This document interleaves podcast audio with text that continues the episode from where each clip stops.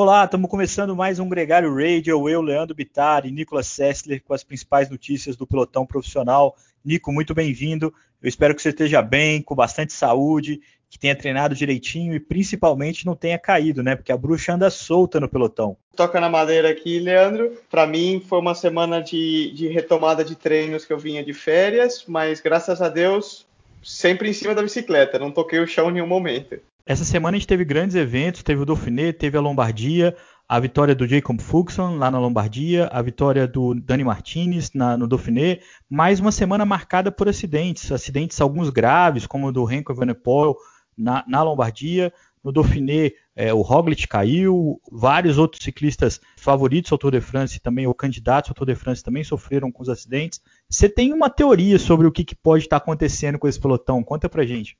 Cara, é chato falar disso, né? Porque infelizmente nunca é legal falar de acidente e de sofrimento não saudável. Porque ciclista gosta de sofrer, mas por outro motivo, não porque a gente caiu. Estava conversando durante essa semana com um companheiro de equipe meu, o Willie Smith, e estava justamente perguntando o que ele achava desses tombos. Ele correu aí nesse retorno às competições, na volta a Burgos, no, na prova do Mont Ventoux, entre outras, que também houve um tombo feio por lá. Por que será que o pessoal está caindo tanto nesse, nesse retorno às competições pós-pandemia, né? E basicamente o que a gente discutia são alguns fatores. Um é que parece que essa sensação pós-pandemia ainda impacta no espírito dos ciclistas e na maneira como as provas são disputadas. Por quê? Ainda existe essa sensação no pelotão de que tudo pode acabar a qualquer momento. É meio que vamos correr como se não houvesse um dia de amanhã. Isso faz com que todos os ciclistas se arrisquem mais e tomem estratégias e se coloquem em posições que normalmente, talvez em condições normais, ele pensaria duas vezes antes de colocar a bicicleta naquele lugar, vamos falar. Outro ponto é que está fazendo muito calor na Europa nesses últimos, nessas últimas semanas. Está uma onda de calor muito forte.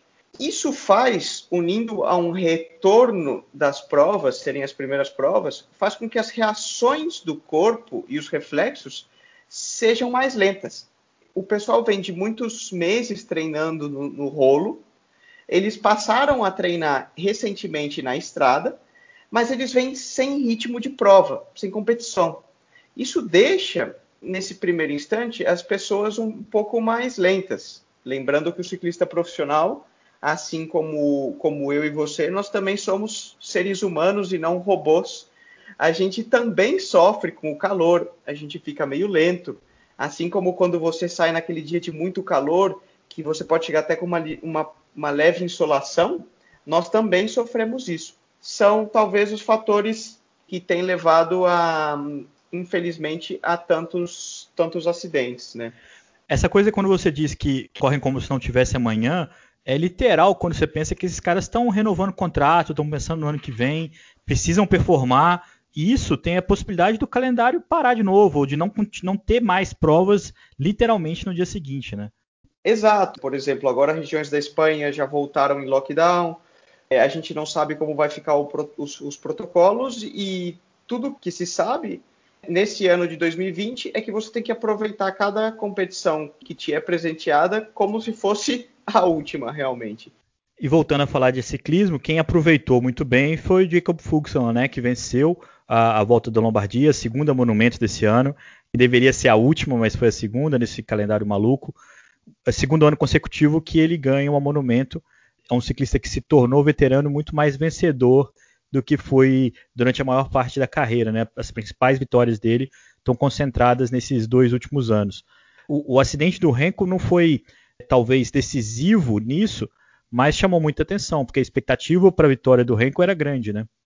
É, lembrando para quem não pôde assistir a prova que o, o belga Renko Evenepoel da equipe Quickstep, ele sofreu um tombo na descida do, do Muro de Sormano, que é uma descida famosa na, no Giro de Lombardia, ele caiu por cima da ponte. Foi uma, um tombo bem feio, as imagens bem, bem chocantes. Foi um tombo claro de um ciclista que vinha no limite e dando tudo para encostar nesse grupo de favoritos que ia disputar a vitória, justamente pressionado pelo, pelo italiano Vincenzo Nibali.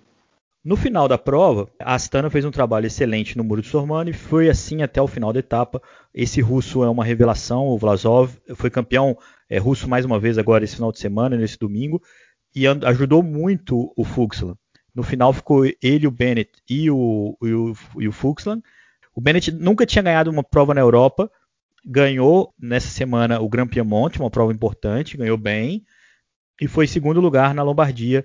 No fim das contas, o Fuxland, muito mais experiente, conseguiu prevalecer nessa monumento. A Astana fez uma estratégia perfeita, na minha opinião. Eles tinham dois contra um no final, que eram dois Astana contra um.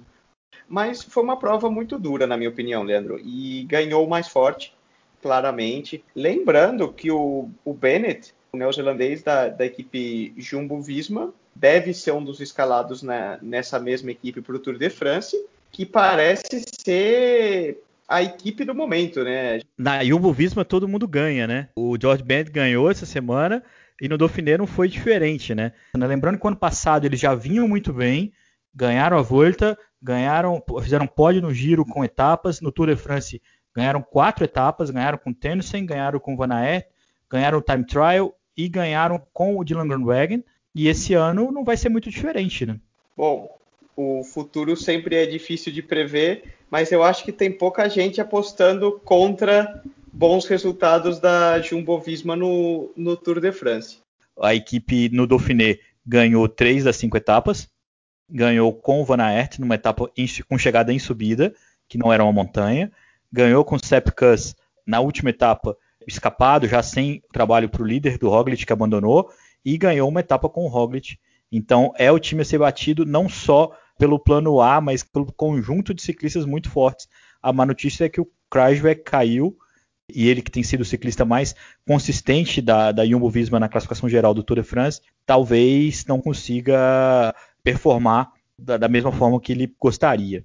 A gente tem ao mesmo tempo, Nicolas, uma grande dúvida que se manteve sobre o que, que a Sky, sobre o que, que a Ineos pode aprontar para esse Tour de France.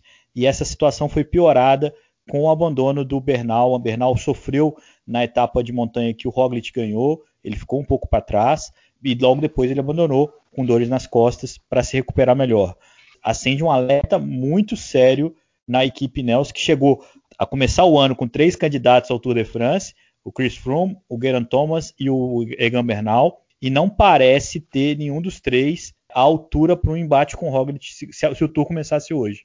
Isso é verdade. No, no, agora no critério do Dauphiné, a gente não viu uma equipe Ineos tão coesa e unida como a gente viu a Jumbo Visma trabalhando em conjunto. Com relação ao real nível de preparação dos favoritos, vamos dizer, do Egan Bernal, eu discutia justamente esse tema com o Sérgio Iguita, que é um, um dos supostos favoritos para o Tour, colombiano que corre na equipe IF Education. Será que ele treinou muito forte na Colômbia e não deu tempo suficiente para que o corpo se recuperasse e já entrou numa carga de competições muito pesadas? É certo que eles têm tudo muito controlado, e é difícil que eles errem muito na preparação. Existe um grau de motivação muito grande na Jumbo Visma. As vitórias, a confiança, você tem a chance de entrar num Tour de France com pelo menos cinco dos ciclistas, dos oito escalados, tendo vencido alguma coisa nesse último mês. E a gente sabe que vitórias são importantes para a confiança do time. O próprio Roglic também tem confiança, e principalmente na confiança da equipe como todo. Né? Eles, eles botaram um bloco que fazia todo mundo sobrar. Para um time que nunca venceu o Tour e quer vencer pela primeira vez, isso é muito importante.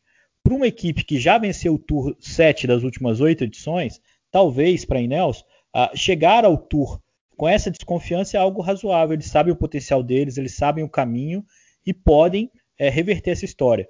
E, e, aí a gente começa a ter uh, uh, as outras questões que é quem pode entrar nessa briga, né?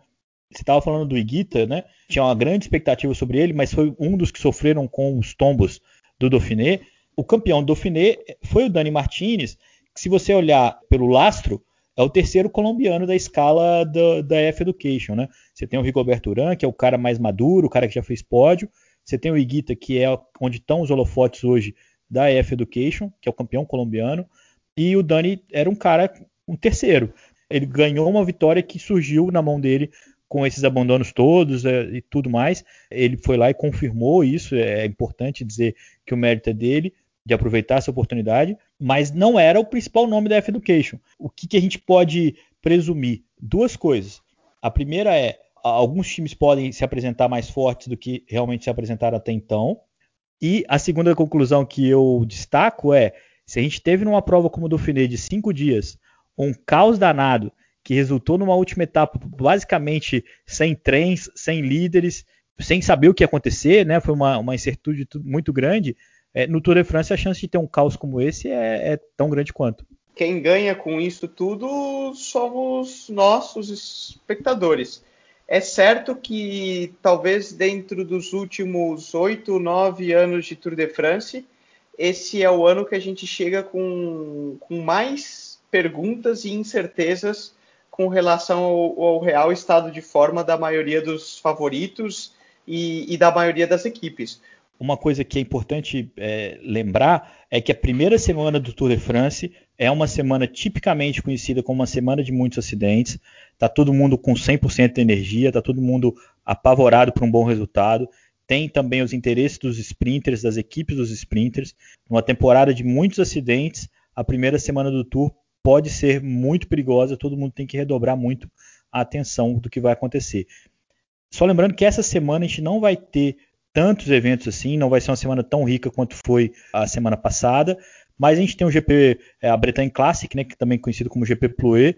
Essa prova é no sábado, no domingo vai ser o Europeu de Ciclismo no mesmo lugar, em Plouet, uma prova que o Viviane é o atual campeão. Eu acho que o Michael Matthews é um dos caras que a gente pode ficar bem de olho aí é, sobre o que, que ele pode aprontar. Isso aí, uma semana para a gente recuperar um pouco o fôlego e preparar para o grande mês que vem, que vai ser o Tour de France e que nós vamos ter muita história para contar, não vamos, Leandro? Sem dúvida a gente vai ter muita história para contar, não só aqui no Gregário Radio, na próxima segunda-feira a gente vai falar de Tour de France, mas também no Gregário Cycling a gente vai falar de Tour de France. Nicolas, muito obrigado, cara, foi uma honra falar com você de novo aqui no Gregário Radio. Segunda-feira a gente está de volta, vamos em frente. Eu que agradeço a todo mundo que nos acompanhou Escutem a gente, sigam nas redes sociais e até segunda. Bora treinar, gente. Valeu, um grande abraço a todos.